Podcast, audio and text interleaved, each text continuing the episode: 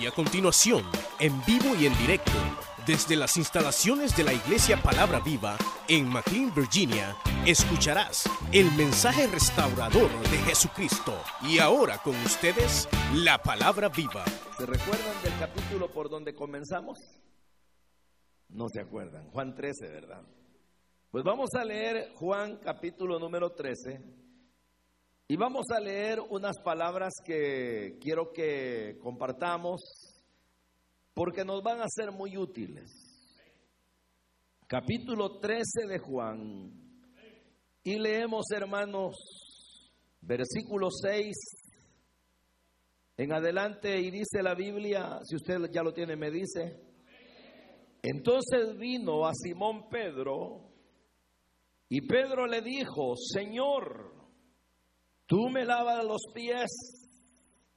Respondió Jesús y le dijo, lo que yo hago tú no lo comprendes ahora, mas lo entenderás después. Pedro le dijo, no me lavarás los pies jamás. Jesús le respondió, si no te lavare, no tendrás parte conmigo. Le dijo Simón Pedro, Señor, no solo mis pies, sino también las manos y la cabeza. Jesús le dijo, el que está lavado no necesita sino lavarse los pies, pues está todo limpio. Y vosotros limpios estáis, aunque no todos. Porque sabía quién le iba a entregar. Por eso dijo, no estáis limpios todos. Amén. Pueden sentarse, hermanos. Sin duda que durante la semana nos hemos venido enriqueciendo de este pasaje. Y hemos aprendido, hermanos, diferentes cosas que nos van a ser muy útiles si ustedes supieron prestarles atención. Lo que ahora hemos leído son palabras que tienen un profundo significado porque detrás de la acción que Jesús realizó ese día y que Pedro tuvo que ver mucho en ello, hay una enseñanza espiritual que es la que nos conviene a todos saber capitalizar. Hay que recordar lo que estábamos diciendo en estos días, esta era ya la última reunión del Señor con los discípulos. Habían llegado a aquella casa que le llamaban el aposento alto, y entonces el Señor había expresado ya de que Él había deseado comer esa cena con sus discípulos. Y es porque ahí les iba a dar instrucciones muy importantes e iba a hacer aquella oración tan conocida, ¿verdad? Donde Él dijo, Padre, quiero que ellos sean uno como tú y yo, que el mundo vea que yo los he enviado como tú me enviaste a mí, que ellos se amen los unos a los otros. Ahora, en realidad esa es una de las ocasiones quizás donde la reunión fue un tanto prolongada. Y es ahí donde se da el acto de servicio que el Señor hizo con los discípulos de lavarle los pies. Y que como bien decíamos es una actitud del Señor donde lo que Él hizo fue mostrar cómo las personas debemos de servirnos todos y hacerlo de una manera abierta, amplia, dispuesta y sobre todo a la iglesia del Señor no debemos tener límites en servirla. El Señor estableció allí principios tales como que la persona más grande dentro de la iglesia o del reino de Dios es el que más sirve a los demás.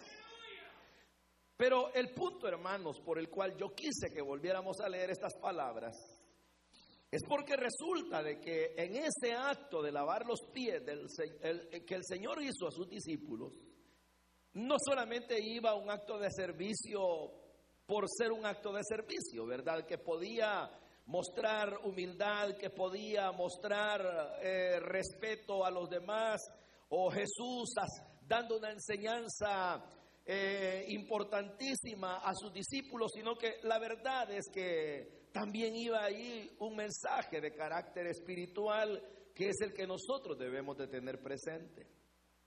Porque viene Él y dedica un tiempo a lavar los pies de los discípulos. Y como ya hemos oído, los pies eran los que siempre tenían la, eh, el contacto con el suelo, el contacto con los caminos, el contacto con el polvo. Y por consiguiente, ¿verdad? Más si los judíos utilizaban sandalias abiertas, eso implicaba de que el polvo penetraba con facilidad y los pies de todo transeúnte, de toda persona que caminaba podía fácilmente contaminarse con todo lo que el polvo tenía. Pero entonces era algo muy importante el que al llegar a un lugar donde se tenía relación con otras personas, una casa, una familia, pudieran lavarse los pies porque los pies eran los que más fácilmente se contaminaban. Pero entonces viene el Señor y eso es lo que hace, lavar los pies, puesto que era lo que aquellos hombres podían andar sucios. Pero resulta que cuando el Señor llega donde Pedro, Pedro no, no concebía, ¿verdad?, que el Señor lavara sus pies. ¿Por qué? Porque el concepto que Pedro tenía del Señor era sumamente elevado, ¿verdad? Ustedes saben que tiempo atrás Pedro había dicho, tú eres el Hijo del Dios viviente, tú eres el Cristo. Y aun cuando el Señor a Pedro lo procesó de una manera casi hasta muy áspera, diría yo, ¿verdad? Porque muchas veces lo confrontaba, lo regañaba y en una de tantas le dice a él y a otros, si ustedes no aguantan lo que yo hablo, váyanse también. Y Pedro le dice, antes que cualquiera otro reaccionara, Señor, ¿y a dónde vamos a ir si solo tú tienes palabras de vida eterna?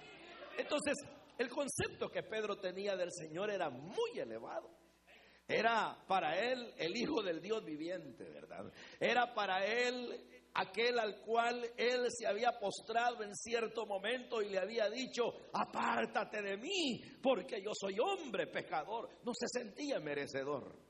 Entonces, el tiempo había pasado, lo había visto caminar sobre las aguas, echar demonios, multiplicar la comida, hacer tantas maravillas, resucitar muertos. Y ahora resulta que el Señor de la vida, y él lo sabía, le quería lavar los pies. A mí, decía Pedro, el pecador, el pescador, el casi don nadie, el creador de la vida me quiere lavar los pies. No le pasaba por la cabeza aquello a él. Y eso es lo que le ocurre a las personas. Yo no sé si a ustedes, ¿verdad? Pero por lo menos a mí me pasó en la dignidad que trae la salvación. Yo una de las preguntas que siempre le hice a Dios, ¿por qué te fijaste en alguien tan insignificante como yo? Yo tan pequeño, uno más en la vida, uno de tantos. ¿Y por qué te fijaste en mí? Y entonces, cuando yo era recién convertido, me quebraba la cabeza preguntándome eso, fíjese. Y en mi ignorancia yo mismo me respondía, yo decía, ah, quizás el Señor me está premiando porque yo le ayudaba a mi mamá. ¿Es verdad eso que les digo? Hasta que un día un diácono mayor que yo me dice, no sé cómo fue que estábamos platicando y le digo yo, me pregunto hermano, le digo, ¿por qué Dios me salvó? ¿Qué hay en mí? Y me queda viendo y le da risa. Quizás le di lástima al pobre, ¿verdad? Y me dice, nada, ¿y qué crees que? Yo me dice, nada. ¿Y esto es por qué me salvó? Por pura gracia, me dijo. Se fijó en usted. Uno puede ser lo más insignificante, pero Dios se fija en uno. Entonces Pedro se sentía así, ¿verdad? Porque acuérdese cómo los tildaban, hombres del vulgo, que no se habían preparado lo suficiente, eran pescadores artesanales, no empresarios como Juan y su hermano, sino gente que apenas quizás conseguía lo propio para cada día. Entonces el criterio de Pedro de él mismo era tan pequeño y ver al Señor y saber quién era y que le lavaba los pies, no lo concebía. Entonces le dice, Señor, no me vas a lavar los pies. Y oiga lo que le dice, jamás nunca me lo vas a lavar. Como quien se planta y dice, no, a mí no, ¿verdad? Como cuando a uno le dicen, bañate, no, y se corre y se va por otro lado. Entonces, él dijo, no, jamás me vas a lavar los pies. Entonces viene el Señor y cuando eh, eh, Pedro toma esa actitud, el Señor le dice algo. Mira, le dice, Pedro, lo que yo hago, tú no lo comprendes ahora, más lo entenderás después. En ese momento era un misterio. ¿Por qué?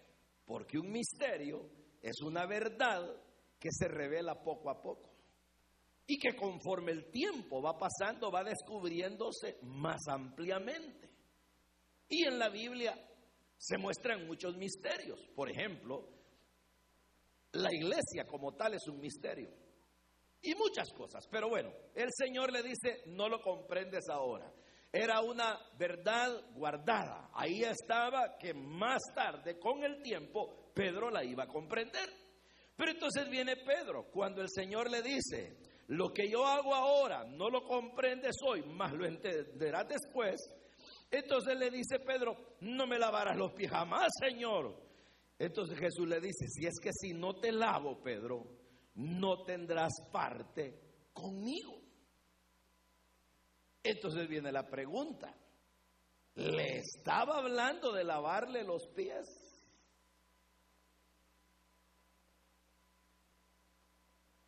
Cuando le dice, si es que no te lavo, si no te lavo, no tendrás parte conmigo. ¿Qué tenía que ver el lavado de los pies? ¿Ah? Si era un acto físico de servicio. Si usted lo quiere purificador, pero cuando el Señor dice, no tendrás parte conmigo. ¿Y a qué se refiere con esas palabras? Bueno, si es que si no te lavo, el que no tengas parte conmigo implica no vas a estar a mi lado, jamás vas a gozar de lo que yo tengo, nunca vas a reinar conmigo, no vas a vivir donde yo vivo, no tendrás parte conmigo, no vas a ser alguien que de verdad se constituya y se vea como un verdadero hijo mío, un seguidor. Entonces cuando él le dice, si no te lavo, la verdad que le estaba expresando detrás de aquello de lavar los pies era, si yo no te lavo con mi sangre, si yo no te perdono los pecados, el hecho de que Jesús le limpiara los pies era solamente un acto de servicio, pero Pedro lo estaba interpretando de una manera tal como Señor, te vas a humillar lavándome y solamente son los pies y yo soy sucio, esto no puede ser. ¿Cómo es la cosa? Yo tendría quizás que lavártelos a ti, probablemente en la mente de Pedro. Pero el Señor le está diciendo, Pedro, Pedro, hay un lavado que es completo, hay una purificación mayor y los judíos estaban muy relacionados con lo que eran los lavacros porque de tiempo atrás se había establecido las maneras de purificación para las personas. Pero entonces el Señor le está hablando de un perdón de pecados, de un lavarse no necesariamente en agua dentro de un lebrillo o un recipiente como uno pudiera pensar en ese momento, sino de un lavado de pecados, donde el Señor Jesús le está diciendo, Pedro, yo debo limpiar tu alma, yo debo limpiar tu corazón, yo debo limpiar tu mente, yo debo limpiarte todo, porque si tú no estás limpio, si yo no te lavo, no puedes tener parte conmigo. Pero de ahí, queridos hermanos, parten dos verdades. ¿Cuáles? ¿Qué quiere decir entonces que la manera de cómo uno puede gozar de Dios, estar con Dios, vivir con Dios y estar seguro en Dios, necesariamente requiere que las personas sean purificadas, lavadas. Y no pueden ser lavadas en otro o por otro medio, sino solo por la sangre de Cristo. Y el que una persona sea lavada en la sangre de Cristo, perdonada de sus pecados, eso implica el estar al lado de Dios y gozar de Dios y gozar de todo lo que Dios posee. Pero ahora, ¿cuál es la otra verdad? El no lavado. El no lavado es una persona que no puede tener parte con Dios. Quiere decir que una persona no lavada en la sangre del Hijo de Dios no existe otro medio que la pueda acercar a Dios. No hay manera de purificarla. ni por obras, ni por sacrificios, ni por creencias, ni por buenas obras, ni por ningún otro tipo de medio. Existe sola una manera de que la persona sea alabada y tenga parte con Dios. Y si no la aprovecha, no existe otro medio posible. Y por eso es que bien dicen, ¿verdad, hermanos? Que hay dos clases de pecadores. Los pecadores lavados en la sangre del Hijo de Dios y los pecadores que no han sido lavados en la sangre del Hijo de Dios. Al final todos pecadores, con la diferencia de que unos ya fueron purificados y otros todavía andan sucios. Entonces aquí podría caber una pregunta. ¿Cómo estás tú? ¿Lavado o sucio? ¿Ah? ¿Cómo estás? ¿Lavada o sucia? Porque Cristo dice, si no te lavo yo, no puedes tener parte conmigo.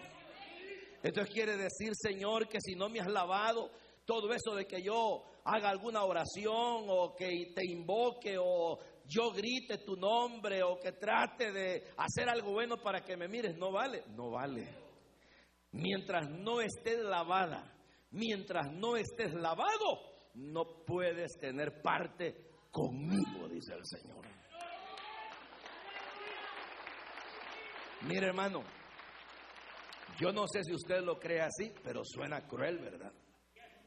Suena cruel porque viene la gente y cuando oye esto y dice, dice la gente así, qué ingratitud ustedes los evangélicos cómo desestiman a las personas. Miren, ya nos están mandando al infierno. Quiere decir que solo ustedes se van a salvar. Ah, y la gente pelea. Y en realidad tienen y no tienen razón. Tienen porque suena drástico, pero no tienen porque eso no lo hemos inventado nosotros. Si ese es Jesús el que está diciendo, por eso es que el gran pasaje, famosísimo pasaje, que todo el mundo repite, si usted lo quiere, es el más lindo, pero el más determinante. ¿Cuál? De tal manera amó Dios al mundo que ha dado a su Hijo unigénito para que todo aquel que en Él cree no se pierda, mas tenga vida eterna. El que cree ya ha sido salvo, el que no cree ya ha sido. No será, ya. Ya ha sido condenado.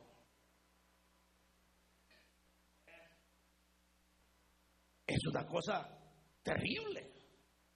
Entonces el Señor está diciendo, deja que te lave deja que te lave.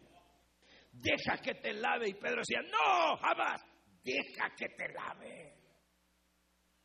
Si no dejas que te lave, no puedes tener parte conmigo. ¿Qué quieres? ¿Estar conmigo o lejos de mí? ¿Tener parte conmigo o no tenerla? No, yo quiero tenerla, entonces deja que te lave. Solo lavándote podrás tener parte conmigo. Entonces los que no se han lavado en la sangre de Cristo, ahora les toca. Hoy tienen que venir hombres y mujeres, abajo y arriba, tienen que lavarse en la sangre de Cristo. No hay opción. ¿Por qué? Porque si no te lavas, no puedes tener parte en el Hijo de Dios. Tremendo, ¿verdad? No crean que me da gusto decirlo. Pero es la verdad. Pero luego viene y le dice Pedro, entonces si es así el asunto, le dijo, si es cuestión de lavarme para tener parte contigo, aquí está mi cabeza, le dijo, aquí está, le dijo, entonces mira, lávame las manos y lávame la cabeza también. Y viene el Señor y le enseña otra verdad. Y esa otra verdad que Pedro tuvo que comprender con el tiempo, es la que también nosotros debemos de recordar. La primera, digamos, si no estás lavado, tienes que lavarte. va para nuestros invitados. Y para ustedes, mis hermanitos, va la siguiente. ¿Y cuál es, verdad? Entonces cuando Pedro le dice, Señor, entonces no me lave solo los pies, lávame las manos y lávame la cabeza. Y el Señor le dice, el que está lavado no necesita sino solo lavarse los pies, pues está todo limpio y vosotros limpios estáis. Pero fíjese las palabras de Jesús, deja que te lave. Porque si no te lavo, no tienes parte conmigo. Pero ahora que ya te lavé, el que está lavado no necesita volverse a lavar. Lo que necesita solo es lavarse los pies. ¿Y eso qué es? No se lo está diciendo al no lavado, se lo está diciendo al lavado. ¿Y por qué al lavado o por qué al anterior no lavado no le dijo solo los pies, sino lavado completo? Pero y lavado completo, ¿por qué solo los pies? Porque al igual que todo caminante, después de que tomaba un baño y salía a hacer alguna diligencia, sus pies siempre se empolvaban y era necesario atravesar un, cierto lavado de pies para estar limpio completamente, quieras o no, hermano. La figura es que a nosotros los cristianos se nos pega el polvo del mundo. Vamos caminando en la vida después de ser hijo de Dios. Y queriendo o no queriendo aprendemos mañas. Y vamos agarrando actitudes que solo los mundanos tienen. Y vamos agarrando ideas y vamos agarrando costumbres, de tal manera que llega un momento en que la diferencia que tenemos con los del mundo es que sí tenemos Biblia, cantamos alabanzas, pertenecemos a una iglesia, pero en acciones no nos diferenciamos. Y entonces, ¿qué ocurre? Jesús dijo, están lavados, pero tienen sucios los pies. ¿Y eso cómo es? Ah, que quiera sí o no, mientras estemos acá, como dijo Pablo, ¿verdad? Miren, dijo, no se contaminen, tengan cuidado, no les digo que se salgan del mundo o, que, desprecien todo, porque en todo caso sería necesario salir del mundo. Y nosotros no andamos encapsulados, hermano. ¿Quién de ustedes tiene una burbuja, dígame? Y sale de la casa y se mete en la burbuja y ahí va en la burbuja. No lo toca ningún chascarrillo del mundo, no lo toca ninguna idea. A ninguna mujer de ustedes le enamora un hombre. A ustedes no se les cruza una tentación. ¿Cuál burbuja? Ah, no, hombre, si ahí vamos, desde que salimos de la casa, nos metemos a una carretera, un freeway donde nos pita cualquier cosa el otro y a veces nos da la tentación de regresar y otros cuatro pitazos.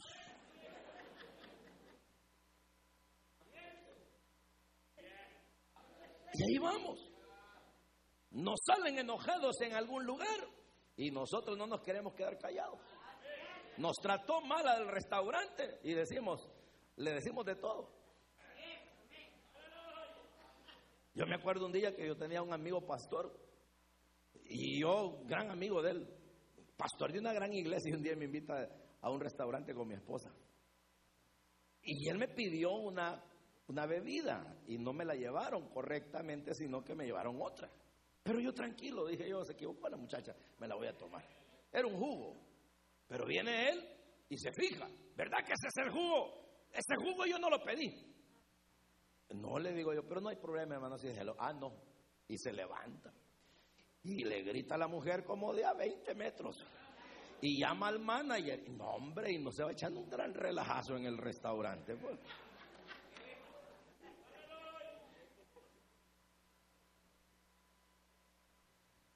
Tengo otro amigo que le dice un, uno que pide, dame dinero vos. Pastor también. Y le dice, no tengo, le dice. Ah, pues te voy a dar una trompada, le dijo el hombre, el otro, ¿verdad?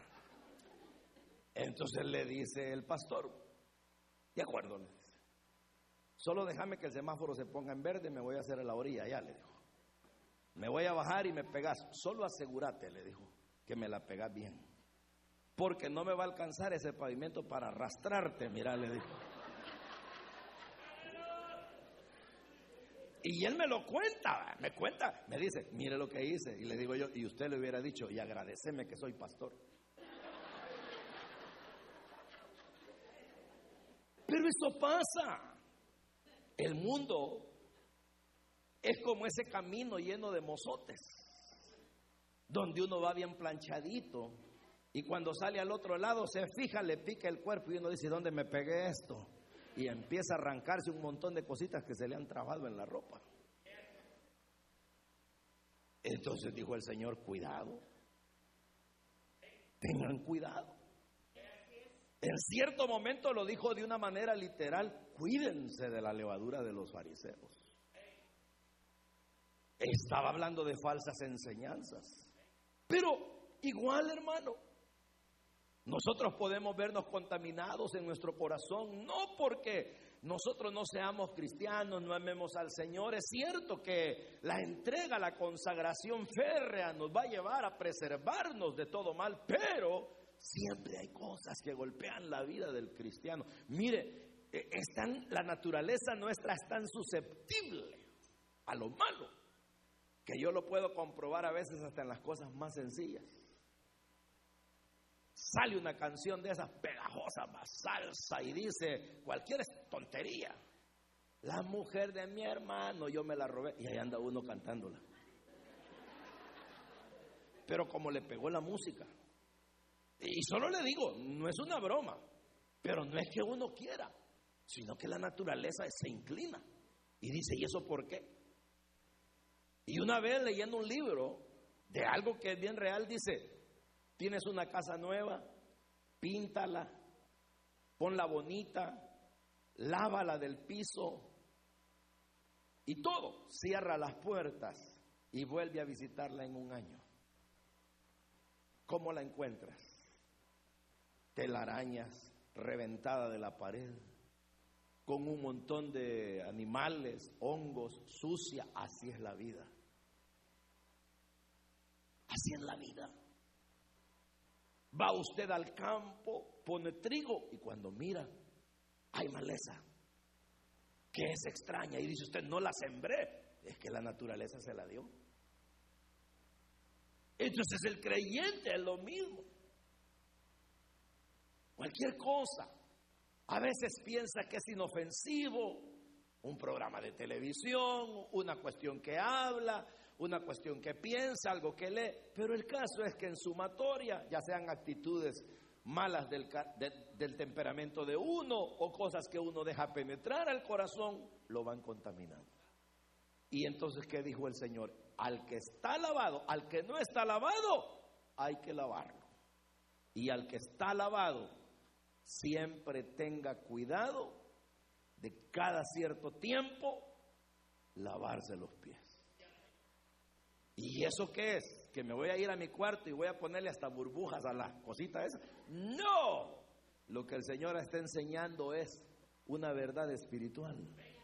Donde Él está diciendo, lo que estoy hablando es, pónganse a cuentas, purifíquense y así como la sangre de Cristo lava al pecador y lo lava, para el cristiano hay elementos purificadores. La oración, la confesión, la palabra de Dios son los elementos que purifican la vida de una persona lavada por el poder de Dios. Entonces mire usted cómo es. Porque luego dice el Señor, solo eso tienen que hacer, purificarse, porque ya están limpios.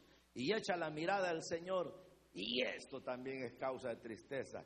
Y dice, porque todos están limpios. Y mira, aunque no todos, dice.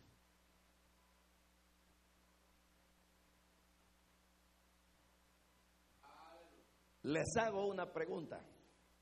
Si Jesús se parara ahorita acá y el Señor dijera, todos están limpios.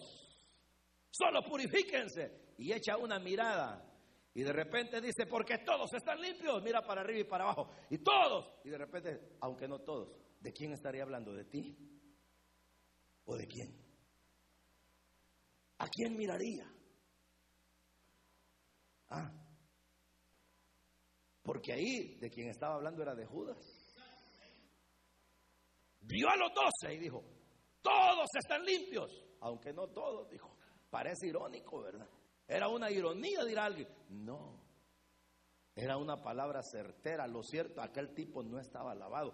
Parecía, pero no estaba lavado. Si, él había, hoy como con eso de que la gente se baña con esponja, ¿verdad?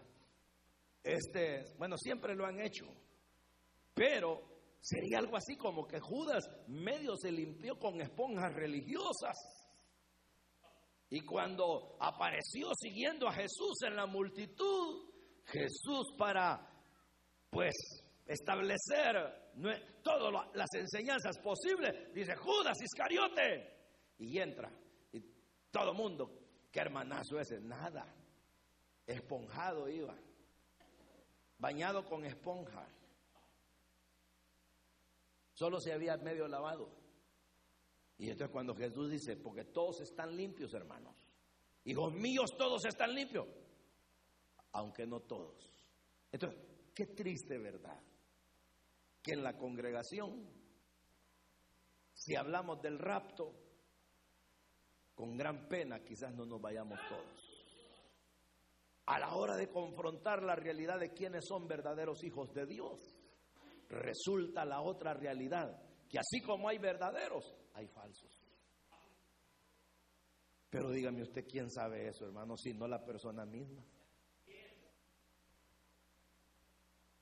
Porque muy en el fondo del alma, cada quien sabe si está lavado o no. Y también para cada uno de los lavados, solo cada uno de los lavados sabe quién se vive purificando y tratando de que nada lo contamine en la vida y quién ya le dio rienda suelta a todos sus intereses. Pero el punto es que para tener parte con Dios hay que estar lavado. Y eso ya lo dije y lo dice la Biblia, solo la sangre de Cristo puede. Entonces lávate. Y me dice, ya soy cristiano, no tengo años de ser cristiano. Vive purificándote. ¿Y cada cuánto tiempo, hermano? Todo el tiempo que puedas. Si puedes cada día, si puedes cada semana, cada mes, no te detengas, hazlo siempre. Y por eso es que el salmista decía, perdón, Padre, por los pecados cometidos y aún los que cometí sin darme cuenta. Ah, no, dice uno, pero si es que yo ni he robado, hermano. ¿A quién le he robado yo? Ah, que diga alguno de estos hermanos que le he robado. Ah, ya ve que no hay nadie, no hay nadie. Vaya pues que diga alguno si lo he defraudado. Ya ve que no sale ni uno. Vaya pues que diga una mujer de esta, a ver si yo le enamoré. Ninguna. A ver que diga este hombre si le levanté la pestaña o las cejas. No, no, ninguno. No, es que no, yo estoy limpio. Ajá, pero es que la Biblia dice que no solo hacer lo malo es pecado, sino saber hacer lo bueno y no hacerlo.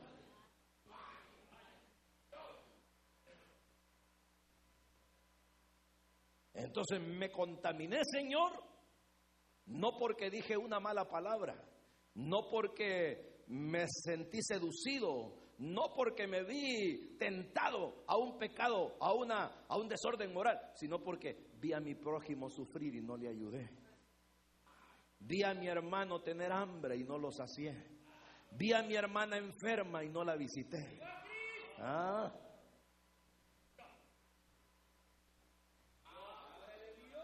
Entonces, si no te has lavado, lávate. Y si ya te lavaron, límpiate los pies. ¿Para qué? Para tener parte con el Señor. Como la ven, hermanos. Quiere decir que la vida cristiana no es una vida de descuido, es una vida de cuidado. De mucha responsabilidad. Eso es lo que hace diferente el Evangelio de todas las religiones del mundo. Porque todas las religiones le piden a usted cumplir con el rito. ¿Verdad? En el aeropuerto estaban, no tengo nada en contra ni lo estoy criticando, para los judíos. A la hora de las horas donde estén, a la hora del momento de la oración, ora. Se quitan los zapatos, se ponen, tienen su cosita en la cabeza y le hacen y ponen una alfombra. Es el ritual. Pero ¿y después qué? O como el cristiano que dice, el domingo, apúrense hijos, hijas, mujer apúrate, tenemos culto. Pero están pensando que venir a un culto es satisfacer el corazón de Dios. No. Es un cuidado de todo el tiempo. Es un cuidado de toda la vida. ¿Qué tengo en mi mente? ¿Qué tengo en mis labios? ¿Qué tengo en mi corazón? ¿Qué hacen mis manos? ¿A dónde van mis pies? ¿Qué concibo en lo más profundo de mi ser? ¿Qué tengo? ¿Verdad? Por eso, mis hermanos, quise volver a leer el pasaje. Y el Señor le dijo a Pedro, no lo entiendes ahora, lo vas a entender después. Y es cierto, porque uno, y con esto termino, pero en la vida cristiana no aprende todas las cosas de una sola vez. Va aprendiendo de a poquito y hay cosas que uno no lograba entender y las logra entender después. Y esto de la purificación, uno puede decir, eh, si no tiene mayor importancia, si ya el Señor me perdonó mis pecados, sí. Pero cuando tú te acercas frecuentemente a Él en oración, y por eso es que la oración patrón, ¿verdad? O modelo dice, Padre, perdona nuestras ofensas.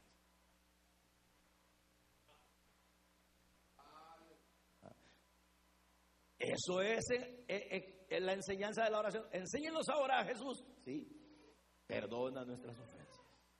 ¿Por qué? Porque la realidad es de que hermanos, tarde o temprano necesitamos una purificación. Amén, hermanos. Bueno, Dios me los bendiga, pues. Porque algunos de ustedes los veo cansaditos. Y tengo que tenerles compasión. ¿Verdad? Pero no se les olvide. No se les olvide.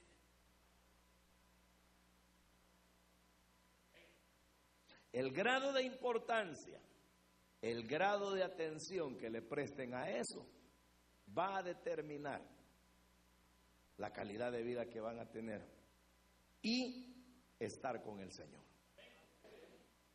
Usted sabe, hermano, y con esto termino, pero Pedro se entregó, ¿verdad? Mucho. Pedro, es más, el Pedro de los evangelios no es el Pedro del libro de los hechos. El Pedro del libro de los hechos dice que ese Pedro como que vivió cuatro etapas. Yo diría que cuatro etapas. Primero, de ignorante de Jesús, ¿verdad? No sabía nada como un judío común. Segundo, cuando lo conoció. Tercero, cuando lo siguió. Podría agregar otra, cuando fue su discípulo. Y cuando fue apóstol, que son cosas completamente diferentes. Pero si uno marcara cómo fue la vida de, de él, de apóstol creo que lo entendió todo. Todo lo que él me entendía. No había entendido atrás, de apóstol lo entendió. ¿Por qué? Porque el Pedro del desde el capítulo 1 del libro de los Hechos. Si uno se remonta a Juan 21, el Pedro ese del libro de los Hechos totalmente distinto.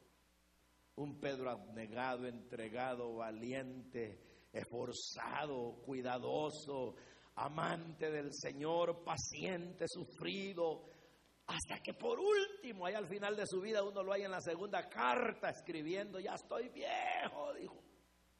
Soy señor y anciano, como muchos de ustedes. Pero ya viejito le digo a todos, cuiden la obra de Dios. Aprendió mucho. Y yo les quería decir eso pues, para que los no lavados se laven y para que los lavados siempre se cuiden. Amén. Vamos a orar. Oremos al Señor. Padre, te damos gracias.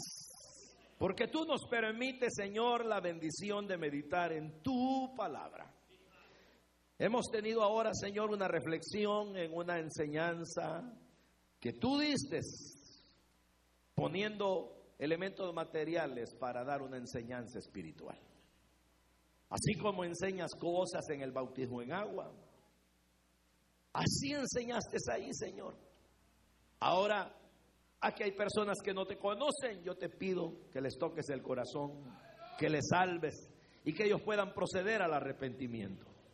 Y si hay alguno, Señor, que anda apartado de ti, levántalo. Tú sabes que te necesita y ellos deben comprenderlo. Igual a los ya cristianos, te pido los santifiques y que a través de esa santificación progresiva ellos puedan avanzar hasta, Señor, llegar a un punto de madurez, a una perfección cristiana el día que nos encontremos contigo.